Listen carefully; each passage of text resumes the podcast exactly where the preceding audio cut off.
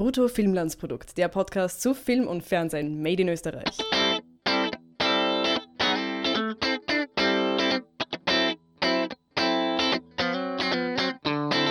So, endlich wieder eine neue Folge Brutto Filmlandsprodukt. Das hat ein bisschen gedauert. Das liegt allerdings nicht an uns, sondern weil einfach keine Filme im Kino laufen. Gott sei Dank äh, gibt es jetzt wieder ein paar Wochen Programm. Und wir haben uns gleich wieder einen aktuellen Film vorgenommen. Hallo Birgit. Hallo Harry. Schön, dass du wieder dabei bist. Wir waren gemeinsam im Kino und haben uns ja. das Testament angeschaut. Es sind jetzt die Wochen der Co-Produktionen. Wir werden. Dieser Film hat, äh, ist ein, eine israelisch-österreichische Co-Produktion. Denn nächste Woche gibt es dann was mit Marokko und dann in der Woche drauf überhaupt ein Fünfländer-Potpourri mit hauptsächlich slowakisch, tschechisch, österreichischem äh, Input, aber Geld auch noch aus anderen Ländern, soweit ich weiß. Also es ist jetzt, sind jetzt internationale Wochen. so willst du das benennen. Ja, ja, die, die internationalen Wochen. Ja gut, das ist jetzt hier der österreichische Co-Produktionsmonat, Juni. Und dann im Sommer schaut es eh wieder trocken aus mit österreichischen Filmen. Und ähm, jetzt stellen sich vielleicht die ein oder anderen Zuhörer die Frage, warum macht sie nicht andere Themen? Äh, kann ich zumindest anteasern, wir sind, wir haben überlegt, ne? Wir werden, wir, wir nehmen uns fest vor, was zu machen im Sommer, oder? Ja, ja, das schon. Sagen wir das jetzt laut und dann kann uns jemand äh, das sagen vorhalten. Das, was wir sagen jetzt laut, dass wir uns das vorgenommen haben, oder wir sagen konkret, was wir uns vorgenommen haben? Nein, ich wir glaub, sagen, dass wir ja. uns das vorgenommen haben. Nur nicht zu sehr festlegen. okay. Äh, Gut, wir machen es wie üblich, würde ich sagen. Wir reden ein bisschen allgemein über den Film. Dann machen wir einen kleinen Spoiler-Schnitt für alle, die noch sehen wollen. Ja, was diesmal eindeutig der Fall sein wird, hoffentlich. Also oh ja. Uns zu. Äh, äh genau, uns. Äh, heftige Empfehlung im Vorhinein. Und man, da, es gibt auch so ein, ich weiß jetzt nicht, ob der Film auch hat ein paar überraschende Wendungen, nennen wir es mal so. Also da kann man mhm. auch tatsächlich was spoilern wieder mal. Ja, das es ist nicht so, nicht so wie das letzte Mal äh, mit drei Tagen in Kiberon oder so, wo. wo oder Zauberer. ja, oder Zauberer, ja. Ah, stimmt. Ähm, was möchtest du kurz den, den Inhalt grob erklären und warum man sich den Film anschauen sollte? Das Testament. Und ich habe keine Ahnung, wie er auf Hebräisch heißt, aber. Um, ähm, es geht um einen, einen Historiker, der in, also ein äh, israelischen Historiker, der in Österreich in, bei einem Dorf ein Grab finden will. Und das Problem ist aber, dass dort gebaut werden soll und er nur noch wirklich kurz Zeit hat. Ich glaube, er steht dann so eine Woche vorher, hat noch eine Woche, um das quasi zu beweisen, wo es ist.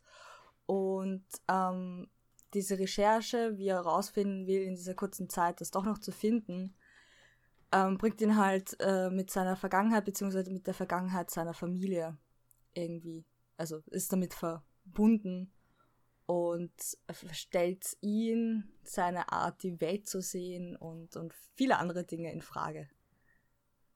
Wenn das so eine ganz gute Zusammenfassung ist. Ich weiß nicht, ob noch was fehlt oder ob es eh schon zu viel war. Das ist schon sehr zurückgehalten mit Details, finde ich. okay. Aber ich meine, Vorsicht ist besser als Nachsicht, weil. Ich fand, das war so der Grundkonflikt, dieses Grab zu finden. Das ist schon das aber erst, äh, was man vielleicht auch erwähnen sollte, dass er orthodoxer Jude ist. Das ja. spielt auch eine massive Rolle. Ja. Ähm, und sein, und also, und er ist irgendwie fehl in der Gesellschaft. Und äh, auch fehl an seinem Arbeitsplatz, nicht? Er ist irgendwie der Einzige dort, der ja. orthodox ist und er ist auch. Er auch fühlt sich halt nicht wirklich angenommen das schon. Und das, das Ding ist, er ist nicht nur orthodoxer Jude, sondern es ist auch sehr überzeugter Wissenschaftler, was eine sehr interessante Kombination ist. Sich aber auch überhaupt nicht ausschließt. Und ähm, er persönlich eckt halt mit ein paar Leuten an. Vor allem, weil ja. er die absolute Wahrheit sucht, was ich sehr, sehr beeindruckend fand und sehr. Ich weiß nicht, es war, war ein ganz netter Moment, wo er in diesem Interview das sagt. Das stimmt. Der, was man auch dazu sagen sollte, für diejenigen, die jetzt ins Kino gehen, ähm, der Film ist zum größten Teil auf Hebräisch. Mhm, ja. ähm, also umgangssprachliches Hebräisch. Es gibt dazwischen natürlich äh, äh, historisch-religiöses Hebräisch oder wie auch immer das ja, man so das nennt. Gebeten halt. Genau. Ähm, und es gibt ein bisschen Deutsch und ein bisschen Englisch. Und das Ganze wird mit Untertiteln im Stadtkino in Wien aufgeführt und in ein paar Kinos in Wien. Das ist wirklich, wirklich schade, dass der Film keinen breiteren Kinostart hat. Also es könnte tatsächlich sein, dass man sich schon beeilen muss, wenn diese Folge herauskommt ja. am Mittwoch, dass, äh, dass der Film noch zu sehen sein wird. Wenn nicht, auf jeden Fall schauen, ob er irgendwann mal bei Flimit oder sonst irgendeinem Portal äh, zur Verfügung ist oder im ORF vielleicht irgendwann mal läuft. Auf jeden Fall anschauen. Absolute Empfehlung. Vor allem, man könnte jetzt natürlich die. Also, ich höre schon einige Leute denken oder sagen: Ah, schon wieder was mit Holocaust. Und ähm, es gibt ja diese. Ich nenne es ich jetzt schon mal Urban Legend, dass der österreichische Film voller Holocaust-Filme wäre. Das ist natürlich empirisch nicht haltbar. Ja, aber der Film hat halt echt eine Herangehensweise, die anders ist und interessanter ist. Es geht überhaupt nicht in die typische Schiene von, von Opfer und Leiden. Also, sie ist mhm. schon Opfer, aber es ist nicht. Ähm, es hat andere Themen, die es anspricht, die, die es wichtig finden. Und da waren wir beide positiv überrascht, oder? Absolut. Also ich finde den Film, ähm, ich finde, ich find, der Film erfüllt, ist ein guter Schulfilm, genauso wie es ein guter, äh, wie soll ich sagen, ein guter Spannungsfilm ist. Also er hat ja. ein paar Thriller-Elemente. Er folgt auch diesem, diesem Muster eines Thrillers. Ja. Er, es ist aber jetzt nicht so, dass dann am Schluss irgendwie die ganz große äh, Erkenntnis und Weltverschwörung irgendwie aufgedeckt wird oder so. Na, das ist es dann halt auch nicht. Aber es hat auch irgendwas von einem äh, historischen Krimi. So ja, dieser, dieser Fall muss aufgelöst werden und der geht halt ran wie, wie in so einem ähm, Cold Case quasi. Genau. Ähm, geht er dem nach. Und, und das ist eigentlich auch der, die, das Grund, die, äh, das Konstrukt, um das sich die anderen äh, Elemente drumherum entwickeln. Mhm. Das, das, das, ich glaube, das spricht viele Leute an. Also da kann man schon sagen, dass es spannend ist und durchaus sehenswert. Okay, genug der Empfehlung. Jetzt gibt es eine, eine beinharte mathematische begründete Zahl, eine, eine Note. Wir geben immer ein bis zehn Punkte. Wie viele Punkte gibst du dem Film? 7,5. Wow. Weil? Weil ähm, ich fand es spannend, aber es war jetzt nicht eine, also die typische Struktur von einem Thriller, die ich sonst erwarte, was irgendwie interessant ist, aber ich glaube, es hätte ein bisschen profitiert, ein bisschen emotionaler ranzugehen und dann auch so diese einzelnen Punkte zu erwischen, damit ich vollkommen dabei wäre. Und ja, ich habe ein paar Kritikpunkte, die ich auf die ich später gern eingehen mhm. würde. Sonst wäre es eine bessere Zahl geworden, weil es durchaus ein sehr, sehr guter Film ist und es auch ein Thema ist und auch ein, ähm, auch wenn du das Wort hast, Genre ist, das mich anspricht. äh, sieben Punkte, siebeneinhalb Punkte ist extrem gut. Äh, geben wir relativ selten. Und noch seltener gebe ich irgendwas in der Höhe. Aber bei mir sind es auch, also nicht auch, aber bei mir sind es sieben Punkte. Und damit ist es, glaube ich, der viertbeste Film, den ich bisher überhaupt hier im Podcast besprochen habe. Ähm, mir hat echt nichts gefehlt. Also es gibt für mich keinen großen Kritikpunkt, wo ich sagen würde, da scheitert der Film dran. Mhm, ja, Natürlich werden wir jetzt noch detailliert über Ecke hier, Kante hier reden. Ja. Aber im Rahmen seiner Möglichkeiten, und der Film hat ein Budget von einer Million oder wow, 1,1 okay. Millionen Euro gehabt, ähm, vielleicht ein bisschen mehr. Und der Film geht mit diesem Budget so immens gut um. Das stimmt. Und deswegen ist er für mich wirklich ein guter österreichischer Film, weil er sehr viele, also er, er ist sehr, er hat sehr viele von diesen Elementen, ähm, obwohl es ein israelischer Filmemacher war, ist es trotzdem ein, auch, auch, auch formal, finde ich, ein österreichischer Film, der halt mit 20% österreichischem Geld und ein paar österreichischen Schauspielern und mit ein bisschen österreichischer Pseudogeschichte, sage ich jetzt mal, äh, gemacht wurde.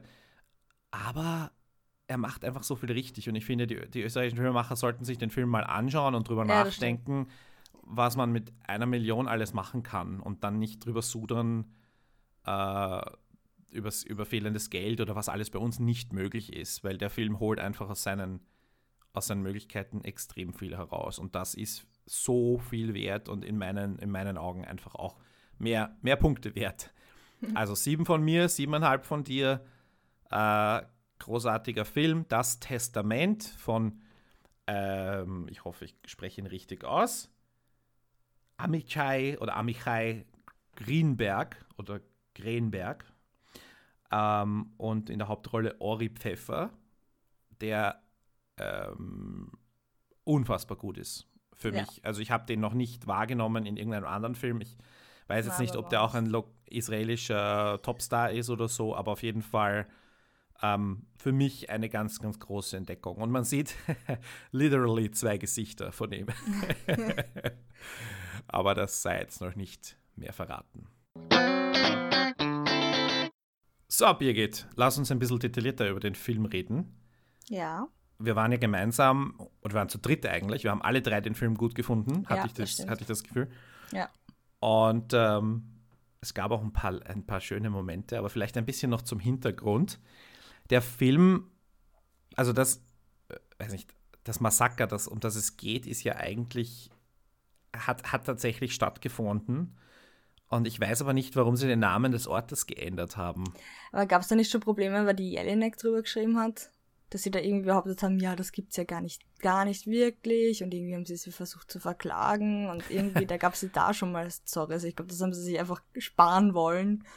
Und, und wollten einfach auf, also erstens auch, vielleicht war das Budget auch nicht da, dass man irgendwelche Klagen abweist. Ähm, und haben sich vielleicht einfach gedacht, okay, es geht ums die Geschichte, ja. es geht eigentlich darum, ähm, historisch sowas aufzuarbeiten und dafür braucht man nicht unbedingt ein konkretes. Oder andersherum, Event. es geht nicht darum, etwas historisch aufzuarbeiten, sondern es geht darum, eine gute Geschichte zu erzählen. Und ja, die, genau. die, es ist genug Wahrheit drinnen. Also, äh, und ich meine auch andere Filme, die sich mit dieser Zeit beschäftigen, auch Schindlers Liste hat ja eine gewisse kreative Freiheit. Ja. Und trotzdem verliert der Film ja nichts an seiner Wirkung. Und das ist, glaube ich, hier auch, also da, da, muss man auch am Teppich bleiben. Und wenn dann halt Leute kommen und sagen, oh, da muss man aber genau sein und das ist historisch hakelig und, und, und da muss man, da muss man extrem, dann sage ich, nein, nein, ist völlig okay, dass ein, ein fiktiver Spielfilm sich herausnimmt, ähm, Details zu ändern, aber sehr viele Details stimmen auch. Äh, es geht um Rechnitz im Burgenland an der ungarischen Grenze.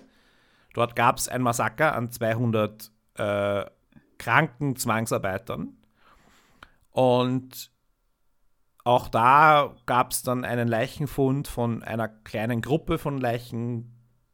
Und bis heute wurde aber das große Massengrab nicht gefunden. Und im Film wird es eben am Schluss gefunden. Es ist auch nochmal eine fiktionale Komponente. Ähm, und über die Details, jetzt weiß ich auch nicht so genau Bescheid. Man äh, es wird jetzt auch nicht genau die Umstände des Massakers beschrieben, weil die Theorie zu Rechnitz ist, dass das Ganze eher so eine Partyveranstaltung war. Mhm. Dass Gäste einer Party quasi zum, als Unterhaltungsprogramm Juden erschossen haben. Und ähm, da weiß ich jetzt, habe ich jetzt zu wenig drüber gelesen, will ich jetzt auch nicht als Wahrheit darstellen oder so. Da, es gibt eine auf Wikipedia äh, ein Link zu einer Diplomarbeit, es gibt Bücher und es gibt eine Dokumentation. Eine Dokumentation mit Zeitzeugen aus 1994, die heißt Totschweigen. Mhm. Und diese Dokumentation hat jetzt nicht unbedingt was Neues ins Tageslicht gebracht, was aber diese Dokumentation schon geliefert hat, ist Interviews, die in diesem Film in das Testament verwendet wurden. Ja. Das fand ich toll. So ja, quasi Found-Footage-Element, ja, wenn man so will. Voll. Also sonst hat es ja in, in, der, äh, in dem Film jetzt die Parallelen sind halt wirklich, diese 200 Leute sind dort umgebracht worden und acht Leute sind gefunden worden im Film jetzt. Und ähm, ansonsten war es ja schon an den Parallelen eigentlich, ja, oder?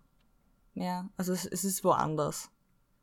Ja, es, ich meine, Burgenland, Niederösterreich. Es war ja. auch am Ende des Krieges und die Russen standen vor der Tür quasi. Okay, ja. Also das, ja. das stimmt auch überein. Ähm, also ich meine, das, da, da, da hört es aber jetzt auf, auch relevant zu sein an, an Details. Nicht? Also. Weil ich finde das eigentlich besser, dass man quasi an realen ähm, Begebenheiten das orientiert, weil ich finde schrecklich bei Filmen, die solche historische, historischen Dinge aufgreifen und dann irgendeine Theorie darbieten, die dann irgendwas lösen soll, obwohl es in, Rea in der Realität nie gelöst worden ist. Mhm. Und ich, ich, ich, ich mag das am wenigsten. Das, das ist, damit kann ich mich noch weniger anfreunden, als, als nicht die wahren Namen oder sonstiges in einen, einen Film reinzutun, der sich mit, also der sich vor allem, der sich fiktional mit historischen Ereignissen beschäftigt. Das, da habe ich eher starke Ablehnung dagegen. Dementsprechend finde ich das in dem Film sehr, sehr gut, dass man sich das hernimmt und ähm, das abzeichnet, aber nicht genau übernimmt. Um mhm. einfach zu zeigen, um was geht, weil dann kannst du auch am Schluss auflösen mit, es ist gefunden worden. Was ja in der Realität nicht der Fall ist. Absolut. Also so quasi ein, ein Happy End unter Anführungszeichen, genau. ja. Ja. Ja. Was, was mich ein bisschen irritiert hat am Anfang, und das war eine Frage, die ich mir gestellt habe und die sich, die erst in der, also in meiner Nachlese über die tatsächlichen Ereignisse beantwortet wurde. Ich habe mich gefragt, warum gibt es ein paar hundert äh, Gefangene in irgendeiner x-beliebigen Gemeinde irgendwo in Österreich. Mhm. Weil, ja. wenn du mir sagst, ja. da wird ein, ein Ghetto aufgelöst in einer, in einer größeren Stadt, also aufgelöst, Entschuldigung, ausgerottet, äh, oder, oder es wird ein, ein, ein, ein, Konzentrationslager, wo halt quasi der Sinn die Vernichtung ist, die, der Existenz dieses Lagers. Aber hier ging es ja darum, und deswegen habe ich auch vorher in der Einleitung gesagt, 200 kranke äh, Straf, äh, Straf, nicht Straf, gar nichts Strafe, Arbeitsgefangene. Ähm, weil es darum ging, äh, Schützengräben oder sonst irgendwelche Verteidigungslinien aufzubauen für den für, ja, für, für die letzte Verteidigungslinie oder was auch immer.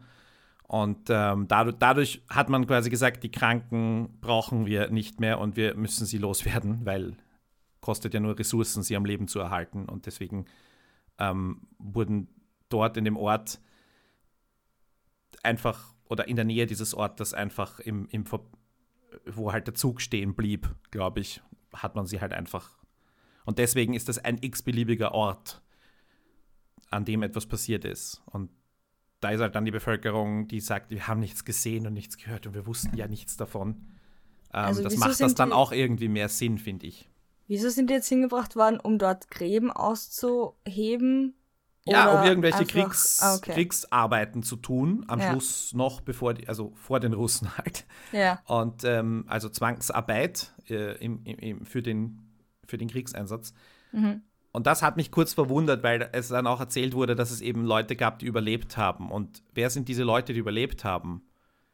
Das waren dann eben die, die äh, äh, Arbeiter, die quasi gesund waren und tatsächlich ja. noch gearbeitet haben und dann befreit wurden von den Russen. Ja. Und äh, die 200, die eben nicht überlebt haben, waren die, die vorher zu, zu krank oder zu schwach waren. Und dann eben ähm, quasi äh,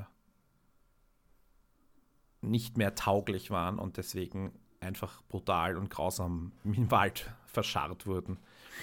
Und ähm, das hat, hat, mich am Anfang irritiert, warum die dort waren. Und ja. da fehlt mir dann auch einfach Geschichtswissen und ähm, deswegen zahlt sich dann aus, sich mit dem Film im Nachhinein noch mehr zu beschäftigen und mit der echten Geschichte und halt einfach mal die, die Literatur zu lesen und solche Sachen. Ja. Ich, ja ich, dachte vielleicht, wär, nein, ich dachte vielleicht wären sie so auf einem ähm, Transport gewesen, dass sie quasi einen Zwischenstopp gemacht haben aus irgendeinem Grund, weil sie was aufgelöst haben. Ich weiß auch nicht. Ich habe mir, ich muss sagen, ich habe da nicht so viel drüber nachgedacht. Ich dachte halt, dass sie aus irgendeinem Grund dorthin gebracht worden sind. Ähm, entweder um, um irgendwie weiter, irgendwo weiter äh, zu sein es kann ja auch sein, dass sie in einem Zug waren und dann irgendein Nazi gesagt hat, ja, ihr müsst jetzt aussteigen und dann, haha, ich bringe so viele Leute um, wie ich möchte. Irgendwie kam das ja so rüber. Oder dass sie halt wirklich dort mhm. was machen mussten, irgendwas aufbauen oder irgendwas herrichten. Ja, aber ich habe mir halt gewundert, was. Also, ja, klar. Aber gut, das soll jetzt da. auch gewesen sein. Und der, der Gestapo-Offizier übrigens, den haben sie auch den echten Namen verwendet. Ach, wirklich? Wow. Dieser okay. Podezin, äh, Franz Podezin. Äh, ja, haben sie den echten Namen verwendet. Okay, cool. Also, ja, da haben sie in der, in der Ding sich dann. Und ich meine, das, das Jelinek-Stück, heißt ja Rechnitz der Würgeengel. Mhm. Und da muss man insofern den Kontext sehen. Ich weiß nicht, ob du den Film oder das Theaterstück Der Würgeengel schon jemals gesehen hast. Leider nicht. Dann. Äh, das ist ein, ein surrealer Film von Louis Buñuel und es geht darum, dass eine Party stattfindet und die, die, die, die Leute können die Party nicht verlassen. Okay. Also es ist nicht so, dass sie jemand einsperrt und ja. gefangen hält wie in einem Horrorfilm, sondern es ist einfach surreal und sie können ja, ja. nicht raus. Und ähm, wie gesagt, das ist ein Film aus 1950 oder sowas. Mhm. Äh, und, und ein französischer Film und äh, oder spanischer Film. Und sie hat das quasi verbunden. Hat gesagt, okay, da ist eine cool. Party und eine absurde Party und, ähm, und so ist das. Ähm, aber wie gesagt, ich weiß jetzt nie, nicht genau Bescheid, aber auf jeden Fall eine, eine Geschichte oder nicht Geschichte, ein, ein Ereignis, dass es sich lohnt, einfach drüber nachzudenken und sich zu erinnern und aber nicht zu vergessen, auch wenn das jetzt an einem unwichtigen Ort irgendwo in der Pampa passiert ist. Aber ähm, und genau dieses Vergessen und gegen das Vergessen ist ja der Film, also auch ein Thema des Films, oder? Ja, ja. Ich wollte gerade sagen, ob wir nicht über die Hauptfigur reden wollen. Absolut, das war jetzt meine mein Überleitung von den traurigen Geschichte, äh, wo, ich, wo ich mich um Kopf und Kragen rede, weil ich mich nicht auskenne. Oder weil halt du so hin und her halb, tappst. Halb, halb, Halbwissen vermittle. Ja. Ähm, aber der Aufforderung, sich ein Vollwissen anzueignen, hiermit. Auch ich werde das noch tun. Gut, Hauptfigur. Äh, halber Stamm. Der ja. Name ist auch Programm dann tatsächlich, ne? ja. Und äh, bitte erzähl mir was über ihn. Ähm, ja, schwierig. Also er ist ein am Anfang ein sehr ernsthafter Mensch, der sehr verbissen irgendwie dahinter ist, das aufzuklären. Er wirkt ein bisschen wie so, ich weiß nicht. Ähm, also er ist, er ist, Historiker und er arbeitet in Israel und es, es, es, passiert eigentlich sehr wenig in Österreich konkret. Es wird alles irgendwie von von mhm. dort aus äh, untersucht und er ist ein sehr ernsthafter Mensch, der auch ähm, orthodox ist eben und seine Religion sehr ernst nimmt und auch das Leben sehr ernst nimmt und seine Wissenschaft sehr ernst nimmt. Und er sagt am Anfang, es gibt ein Interview, mit, also es wird ein Interview mit ihm geführt, eben darüber, dass er versucht, diese Bauarbeiten zu stoppen. Und die Interviewerin fragt ihn, ob seine eigene Geschichte was damit zu tun hat. Und er sagt nein. Es geht ihm um die Wahrheit und ähm, es gibt keine meine Wahrheit, ihre Wahrheit, sondern nur eine absolute Wahrheit. Und ähm, ja, er wirkt irgendwie sehr verbissen und, und auf, auf sehr absolute Sachen konzentriert. Was für ein Historiker natürlich eine harte Aussage ist, ne? Absolute Wahrheit. Ja. Also, also für einen Wissenschaftler generell, aber speziell für einen Historiker. Ähm, ja. Aber eben aus seiner, seiner Religion heraus und aus der Geschichte seiner, seiner oder seiner Geschichte, der, Familie, der Geschichte von so vielen Leuten, mit denen er äh, tagtäglich zu tun hat, sei es nur in Akten oder mhm. eben auch persönlich wie seiner Mutter und so weiter, die ihre, ihre Geschichte noch mittragen. Also die ist auch eine Holocaust-Überlebende, genauso wie sein Vater, den wir nicht gesehen haben. Lebt er eigentlich dann noch oder nicht? Nein, ich glaube, der lebt nicht mehr. Hat seine Schwester nicht irgendwas gesagt von wegen, was du so. Okay, ja, vielleicht. Man sieht ihn nicht, möglicherweise ist er tot. Ähm, und ja, er ist halt, ich weiß nicht, wie alt Joel, also Halberstam ist. 45 laut 45 Website okay. des Films. Also ist jetzt auch schon älter und ist halt diese nachkommende Generation von den Holocaust-Überlebenden, mhm. mit denen meistens nicht über den Holocaust geredet worden ist. Was sein Interesse daran noch irgendwie interessanter macht, weil er halt quasi auf eine Mauer des Schweigens wahrscheinlich oft getroffen ist als Jugendlicher und wahrscheinlich auch noch als Erwachsener. Mauer des Schweigens, guter Satz, weil Die Dokumentation hieß ja im Englischen Wall of Silence. Ah, okay. Äh, Totschweigen heißt sie auf Deutsch, diese, diese Dokumentation über das Massaker von Rechnitz mhm. 1994 und 1995 ähm, anschauen. Entschuldigung. ja, und dann macht er eine Entwicklung durch, oder? Also, hm, ich weiß nicht, ob Nein. du nicht auch was dazu sagen möchtest oder ob ich das jetzt die ganze Zeit erzähle.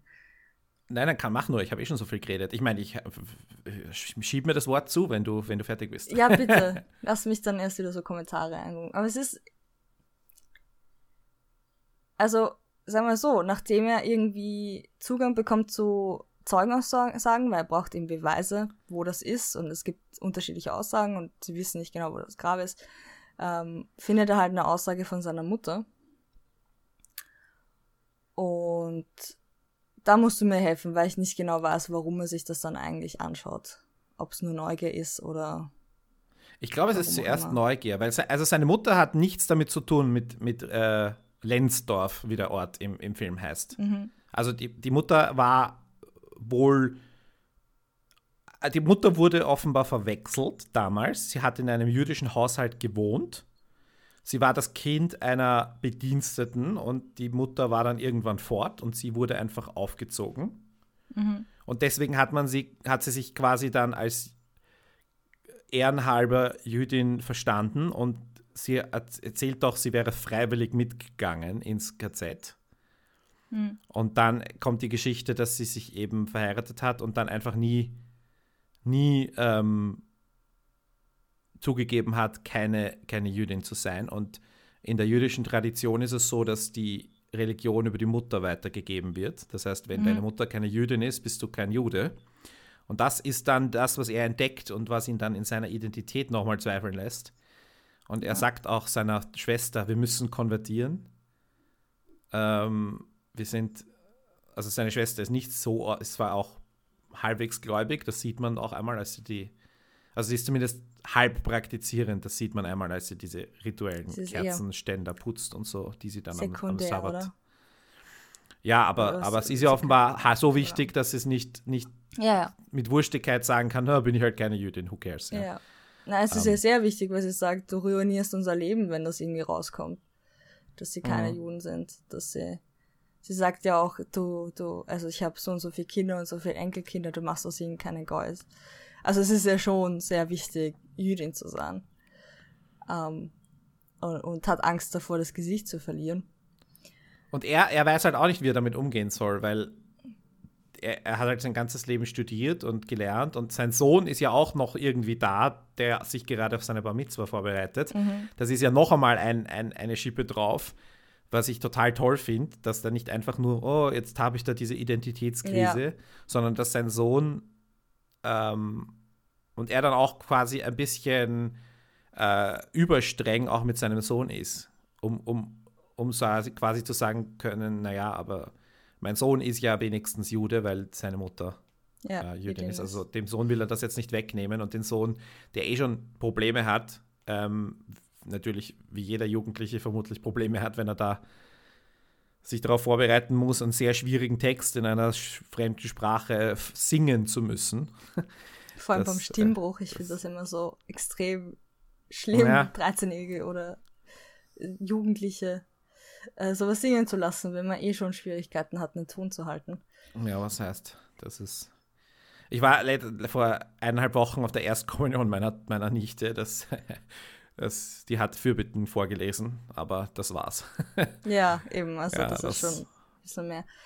Ja, aber okay, also, warum man diese Aussage sich anschaut, ist wahrscheinlich wirklich, dass seine Mutter nicht drüber reden will. Also, es ist wirklich wahrscheinlich nur die. Das ist für mich, glaube ich, nicht so rübergekommen, dass ihn das so interessiert dann.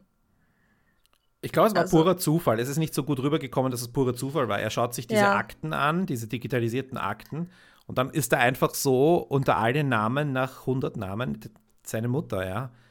Ja, das wäre ja ganz cool gewesen, aber es kam vorher hat mir irgendwie gefehlt, dass man sagt, ja, okay, hat sie schon sein ganzes Leben lang gefragt und es ist ihm urwichtig, das rauszufinden und sie sagt halt immer nein. Mhm. Und dann hat er die Möglichkeit, das doch noch zu erfahren. Dann hätte es das ein bisschen verständlicher gemacht für mich jedenfalls und hätte auch mehr Gewicht gehabt und hätte es wahrscheinlich auch ähm, isoliert von dem eigentlichen Fall.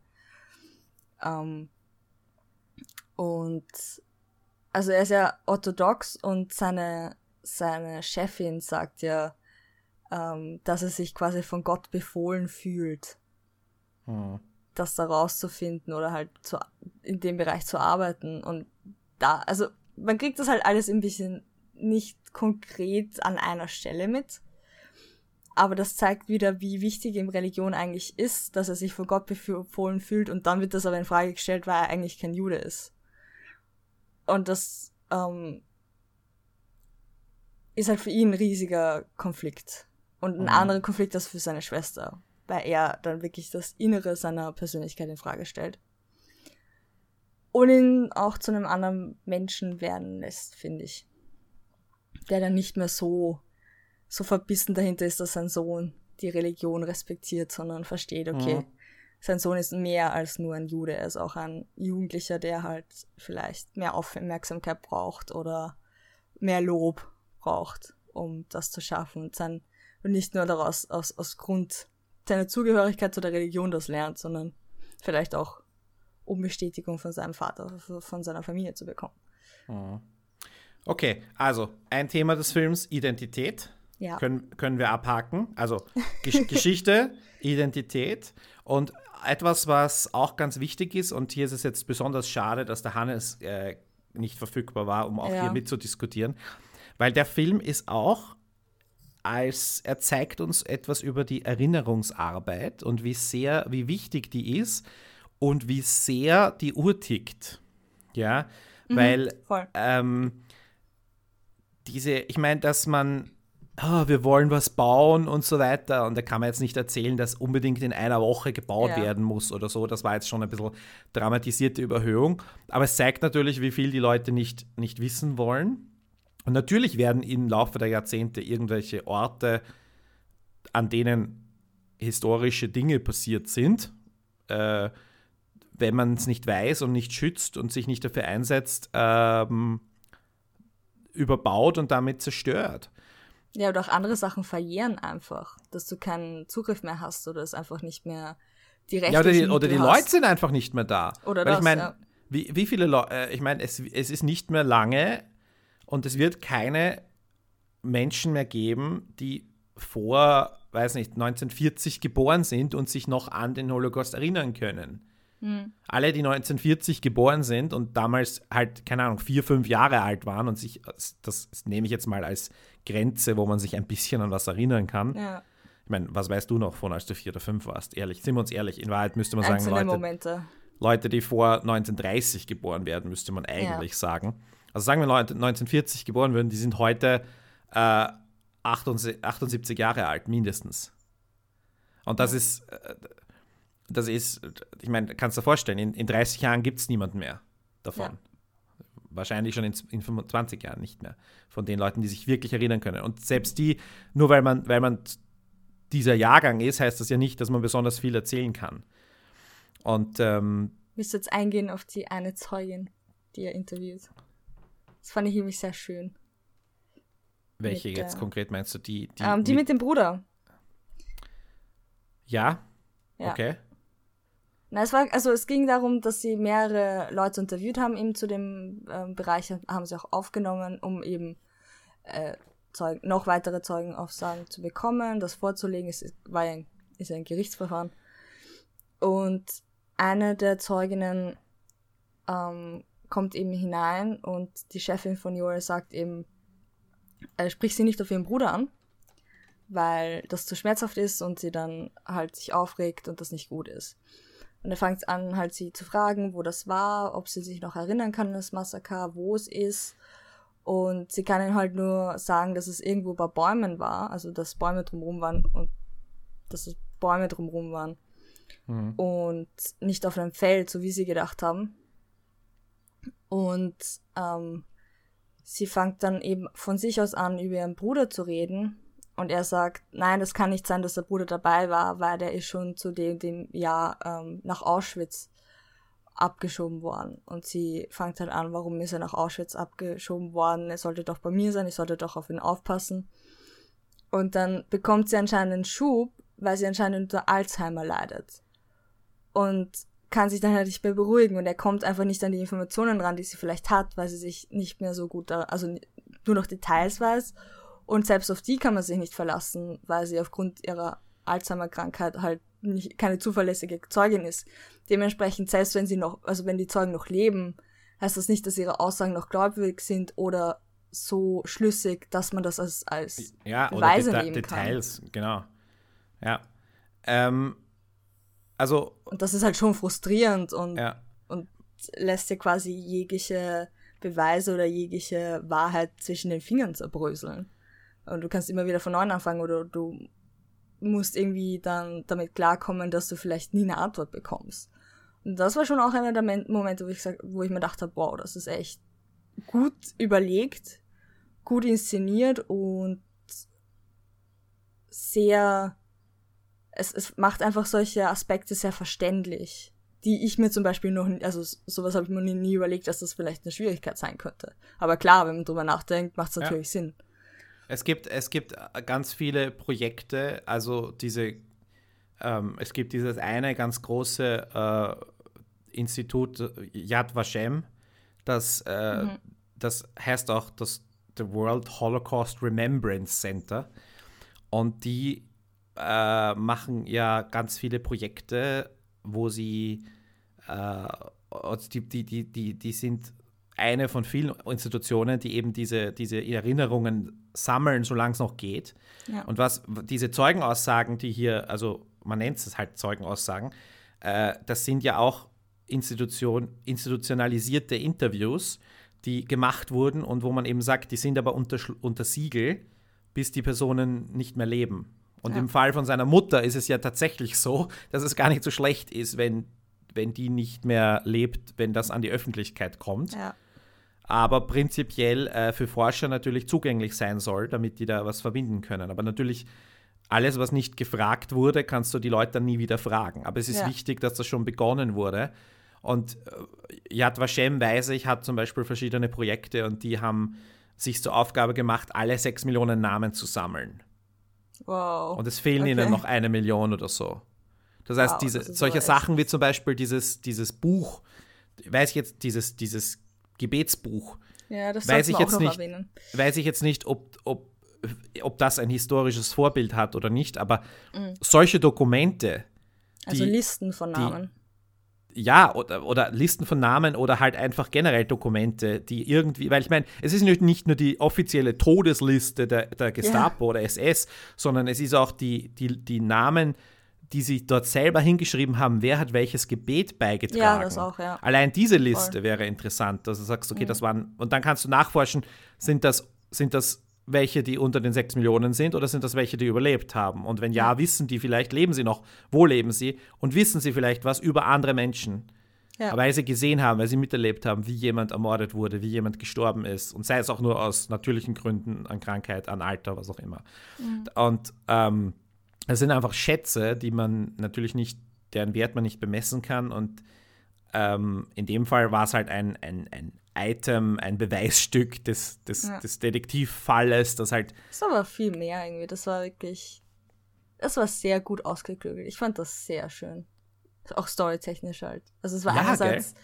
dieses, ähm, es hat, also er bekommt es ja von einem Überlebenden, der gesagt hat, er hat sich umgebunden und es hat ihm geholfen zu überleben. Und an dem Punkt ist Joel noch so ähm, eher wissenschaftlich unterwegs und er so, wie hat ihm das geholfen? Und der Überlebende sagt halt, ich konnte beten. Und das hat mir, das hat ihn quasi überleben lassen. Und dann gibt es ihm und sagt ihm, ähm, das Buch wird ihm helfen, ähm, eben stark genug zu sein, das durchzustehen quasi. Also so in der Richtung bringt das rüber. Und im Endeffekt äh, besteht es dann aber eigentlich aus den Seiten also die Seiten bestehen eigentlich aus einem Dokument, wo die Liste der Ermordeten draufstehen. Und es hat mhm. so viele Ebenen, die auch in dem Film drinnen sind. Dementsprechend ist es so gut gelöst, dass ich einfach sagen muss, das macht es halt auch aus, dass man diesen Film empfehlen kann. Dass es von, ja. der, von, von der Thematik und von der Storyentwicklung so gut so ineinander spielt.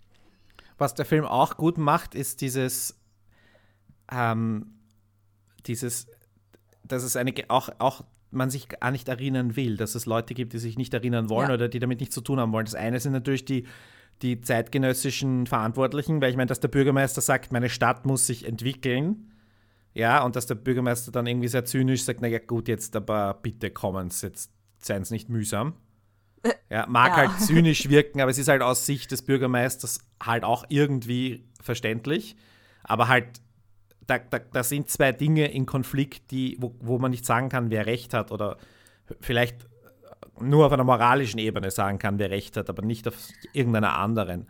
Da hätte es mir und, gefallen, wenn er gesagt hätte, sie, sie haben jetzt schon, weiß ich nicht, ein halbes Jahr verzugt und hätten eigentlich schon anfangen müssen zu bauen und sie halten sie quasi mhm. auf, so, so wie bei anderen äh, jetzt Natur Brandschutzsachen. Es ist ja auch so, ja. man versteht es ja teilweise eh, wenn die Leute Wohnraum schaffen wollen, was auch ein konkretes Problem jetzt ist. Und Dinge, die eigentlich nichts damit zu tun haben, das aufhalten. Also man, es sind zwei Positionen, die man nachvollziehen kann. Genau. Und es zieht sich ja auch durch die, auch was zum Beispiel Restitutionen angeht. Da sind ja die österreichischen Behörden auch immer sehr, ja, man muss es fast so sagen, oder oftmals sehr geschissen gewesen. Ja, mit. Mit den, ja, mit. Den, mit den Überlebenden und mit den genau. Nachkommen genau. der Überlebenden. Ein, eine Filmempfehlung, wo man halt sagen muss, da ist das Thema sehr Hollywoodesk umgesetzt, aber mhm. deswegen nicht, nicht, nicht weniger schlecht, ist The Woman in Gold. Mhm, ja. Ähm, mit Helen Mirren und Daniel Brühl und Ryan Reynolds. Ähm, was auch auf einer wahren Geschichte basiert. Ähm, und eine Figur, die, mir, die ich auch interessant fand und wo ich mir auch nachher gedacht habe, naja, wenn jetzt Hollywood das gemacht hätte, hätte man da echt einen Thriller draus gemacht, wo, also, wo wirklich irgendwie eine große Verschwörung im Gange ist. Und es gibt irgendwelche 90-jährigen äh, Milliardäre, die irgendwie damals ihren Reichtum begründet haben und die da jetzt noch vertuschen wollen und die möglichst schnell dort bauen wollen oder was auch immer. Weil, äh, und das ist nicht so wahr.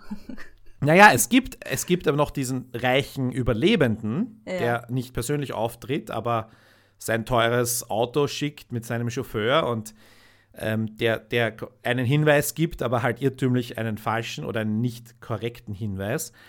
Und ähm, da habe ich mir halt gedacht, okay, auch da fällt mir jetzt ein Hollywood-Film ein, der, der so so eine, eine Perspektive reinbringt. Aber findest du wirklich, dass der Typ reich war? Ich dachte mal, äh, sowas kann man ja auch mieten, oder? Dass er einfach einen Chauffeur mit einem Mercedes anmietet. Ich glaube, das kostet dann nicht zu viel, wenn du das Auto schon hast. Ja, gut, das ist jetzt irrelevant, glaube ich.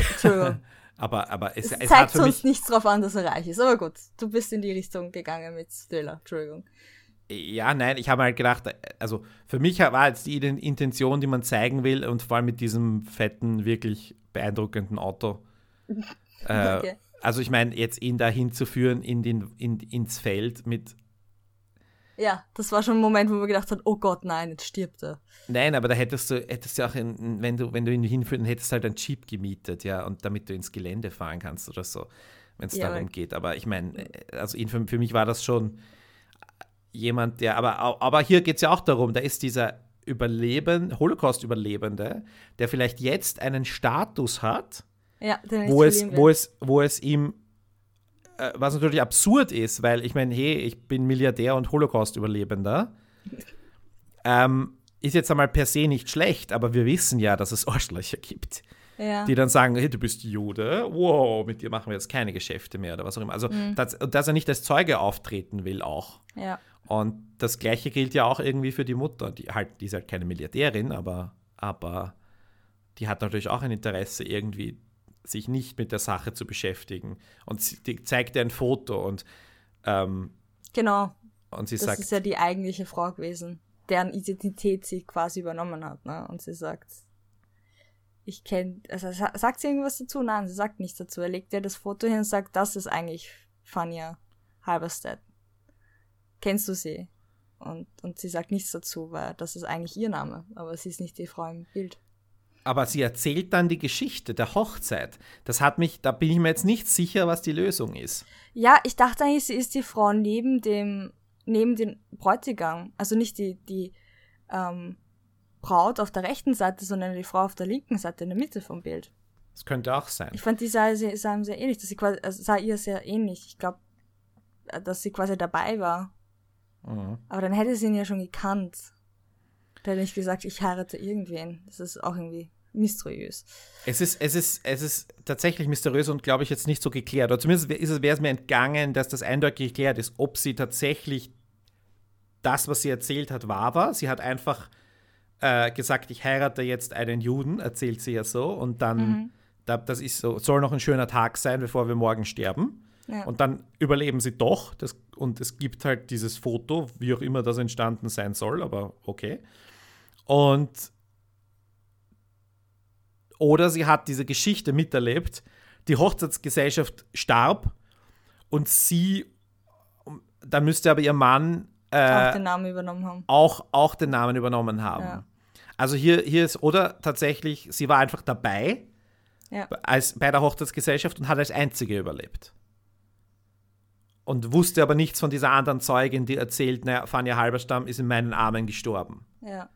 Also, hu, da ist, sagen wir mal, noch, noch äh, eine gewisse, gewisse Rest, ähm, wie soll ich sagen, äh, Geheimnis, ähm, wo ich aber gar nicht so überzeugt bin davon, dass wir das unbedingt jetzt beantworten müssen. Wie siehst ja, du das? Ich glaube, das ist auch, es ist vielleicht auch e extrem gewollt, um eben gegen Halbersetz Aus Aussage am Anfang zu sagen, es gibt keine absolute Wahrheit. Du Mhm. kannst ja was zusammenreimen, du kannst das annehmen, was am wahrscheinlichsten ist, aber im Endeffekt kannst du es nicht wissen. Also vollkommen, hundertprozentig kannst du es nie wissen. Und das ist dann auch wieder so ein Punkt, wo du denkst, wow, okay, gut geschrieben, gut überlegt. Absolut, ja. Weil wir sehen ja auch, wir erkennen am Blick von der Mutter zum Beispiel, ich habe lange gerätselt, erkennt sie sich selber auf dem Bild, weil sie es ist, aber sie möchte nicht sagen, dass sie es ist? Weil, sie- oder er, erkennt sie sich woanders auf dem Bild oder weiß sie, Ja. das ist sie nicht oder was auch immer? Also so, ähm, Aber ich, ich glaube nicht, also sie ist es nicht. Es ist nicht Fania auf dem Bild. Das ist klar. Also von dem, von der ähm, Gesichtsstruktur kann sie es nicht sein. ja, das, da bin ich aber schlecht in sowas. Also da, da, die jetzt zwei Gesichter im, unter, im Abstand von 50 Jahren, Wer- äh, ja. das, das kann ich nicht. Aber er sucht ja dieses alte Bild. Er, er hat ja irgendwann mal die Dokumente von ihr und hat ein Mhm. älteres Bild von ihr, wo, wo er dann vergleicht, weil er sich ja auch nicht sicher ist, ob sie es ist und extra Dokumente sucht, um es irgendwie vergleichen zu können. Was aber auch nichts heißt, weil sie könnte ja den Pass von der echten Fania Halberstamm irgendwie bekommen haben. Und sich genau deswegen für schon. den Namen entschieden haben. Ja. Äh, also Das, ah, da sah die ja Frau auch sein. anders aus. Ich glaube, das war schon Absicht, um zu sagen, nein, die Frau im Bild ist sie Mhm. nicht.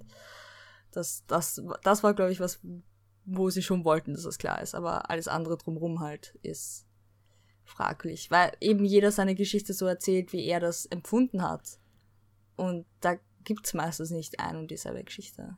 Es gibt nur Details, die überschneiden Mhm. und auf die kann man sich dann beziehen. Also zusammengefasst, einfach extrem viel Gutes, oder? Ja, ja. Und okay, man hätte das Ganze noch ein bisschen schneller machen können und ein bisschen mehr, Ja. mehr Action und mehr TikTok-Zeit drängt Musik im Hintergrund. Und Ja. hätte man alles machen können. Äh, das Aber es ist eben nie das, langweilig. Hollywood meine. Es ist überhaupt nie nicht. langweilig, es ist, es ist eben nicht dieser typische Hollywood, Hollywood, es ist halt nicht dieser typische Hollywood-Thriller, ähm, wo du wirklich alles punktgenau auf den ähm, Moment hast, dass jedes Mal du emotional manipuliert wirst. Mhm. Aber es ist auch nicht langweilig. Und obwohl sie eben viel Recherchearbeit machen, viel in Büchereien sitzen, Dokumente anschauen und sonstiges, ist es immer interessant und du hast nie das Bedürfnis, dass irgendwas zu lange gezeigt wird. Es ist immer eine durchgehende Spannung, aber es ist halt nicht diese Höhen und Tiefen, die man vielleicht erwarten würde. Man muss sich viel zusammenreimen, teilweise auch, aber Ja. Eindeutig spannender, als man sonst vielleicht gewohnt ist von einem österreichischen Film. Und es ist nicht zu unterschätzen, was für eine Wucht dieser Moment hat, wo er sich die Haare abschneidet. Oh ja. Also ich finde das extrem arg, weil er, er, ich weiß ja nicht, wie diese Locken genau heißen, also er hat den eigenen Begriff. Ich weiß es auch nicht. Nein, Aber es also war so ein das- extremer Bruch mit seiner Religion. Wiederum, da wäre es mir echt lieb gewesen, wenn er vorher ein bisschen mehr drauf eingegangen geworden.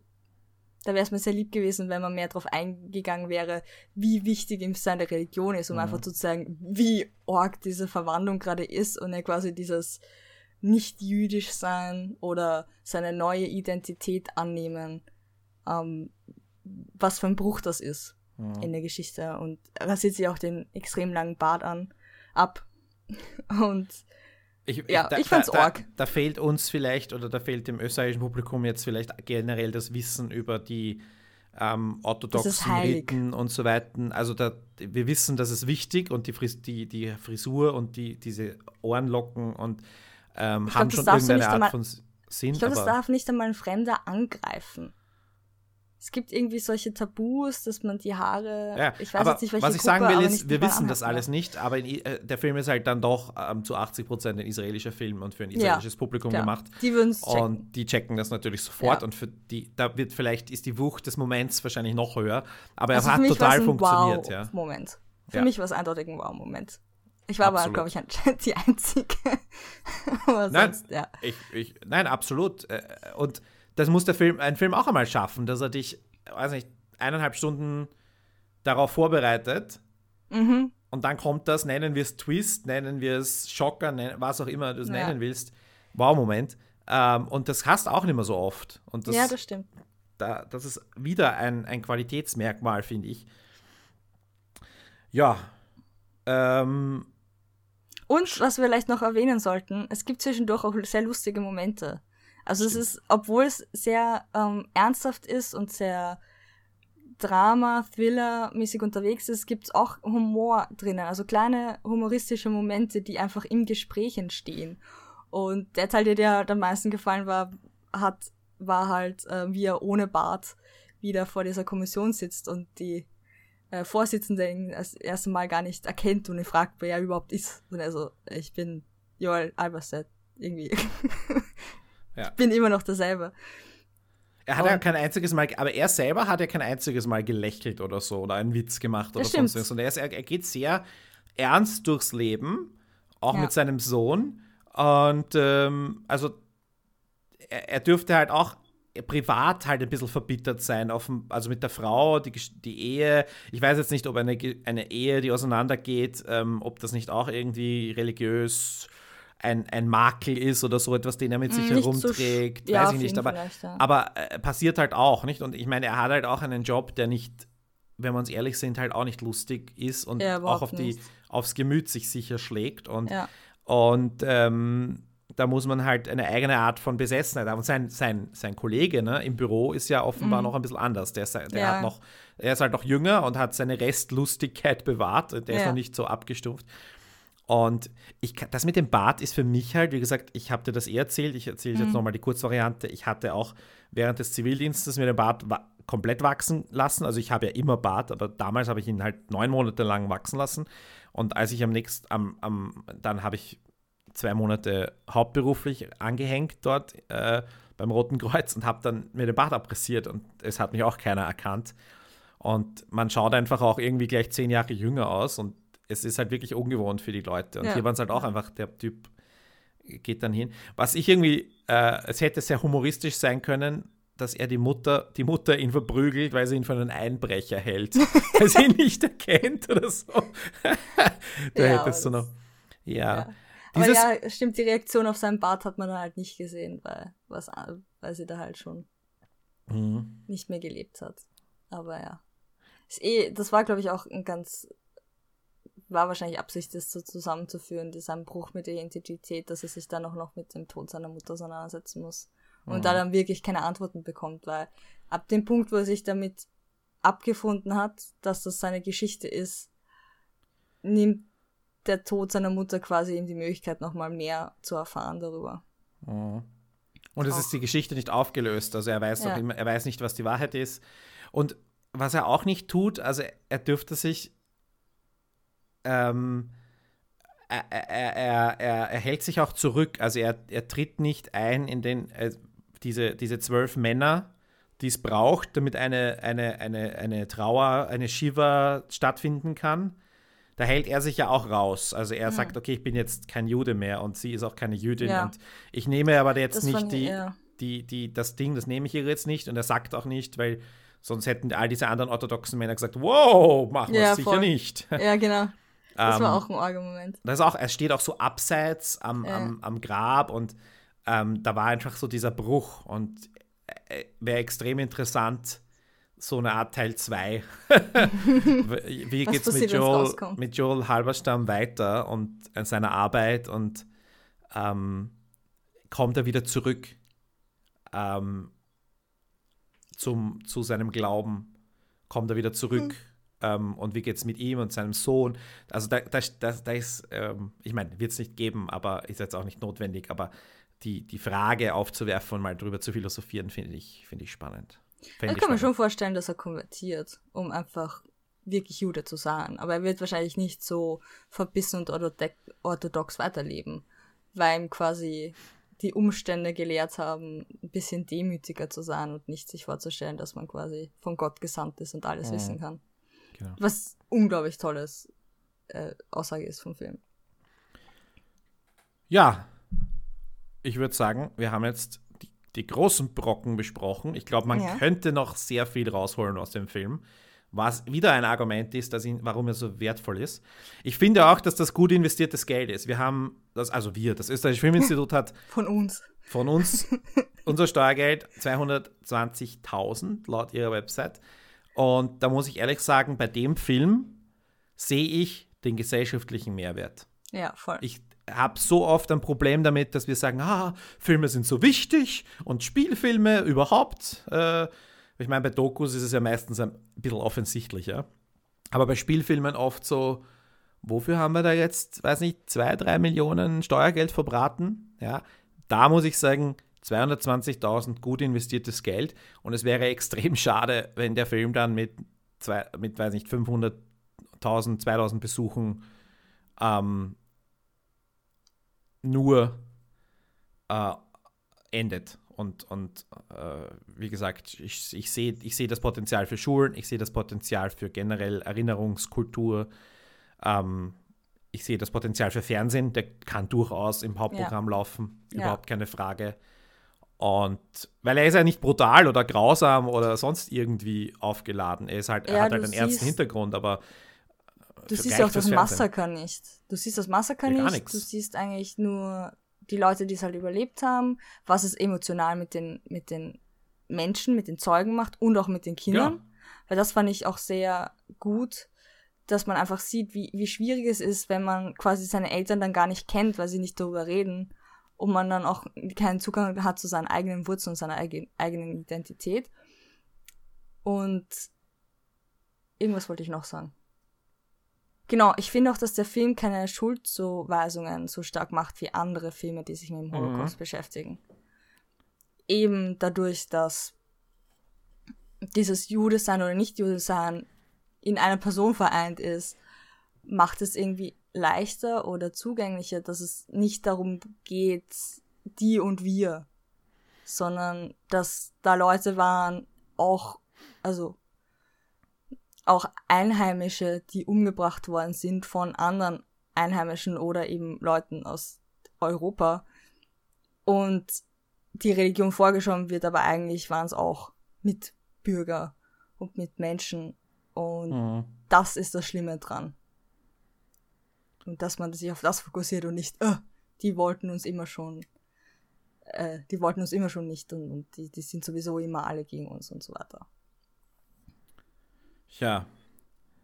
Also das mit diesem Erinnern und Holocaust und Zweiter Weltkrieg, ich sag dir, es muss jetzt einmal Schluss sein. Aber ich meine den, Pod ich mein den Podcast. Ich meine Nur unser Podcast, ja. Ja, das Erinnern ist natürlich wichtig. Ich empfehle übrigens, Watja Shem, einfach mal auf die Website zu gehen.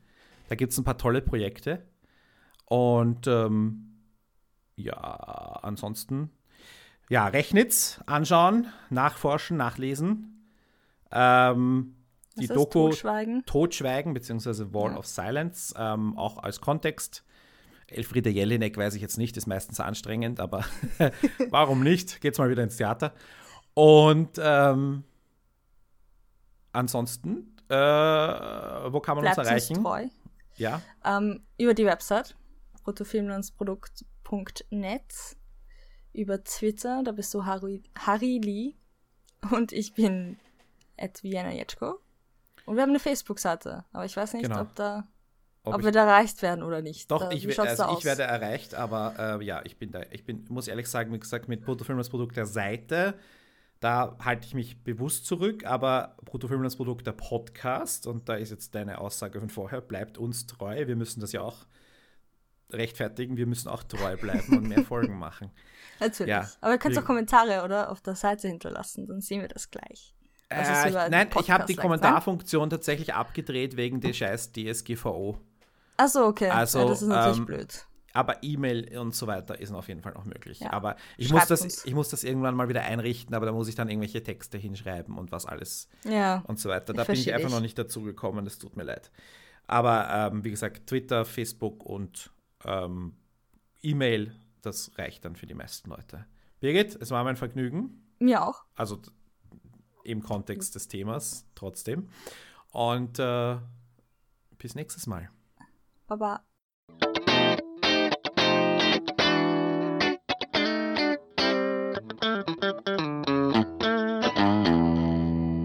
bruttofilmlandsprodukt.net.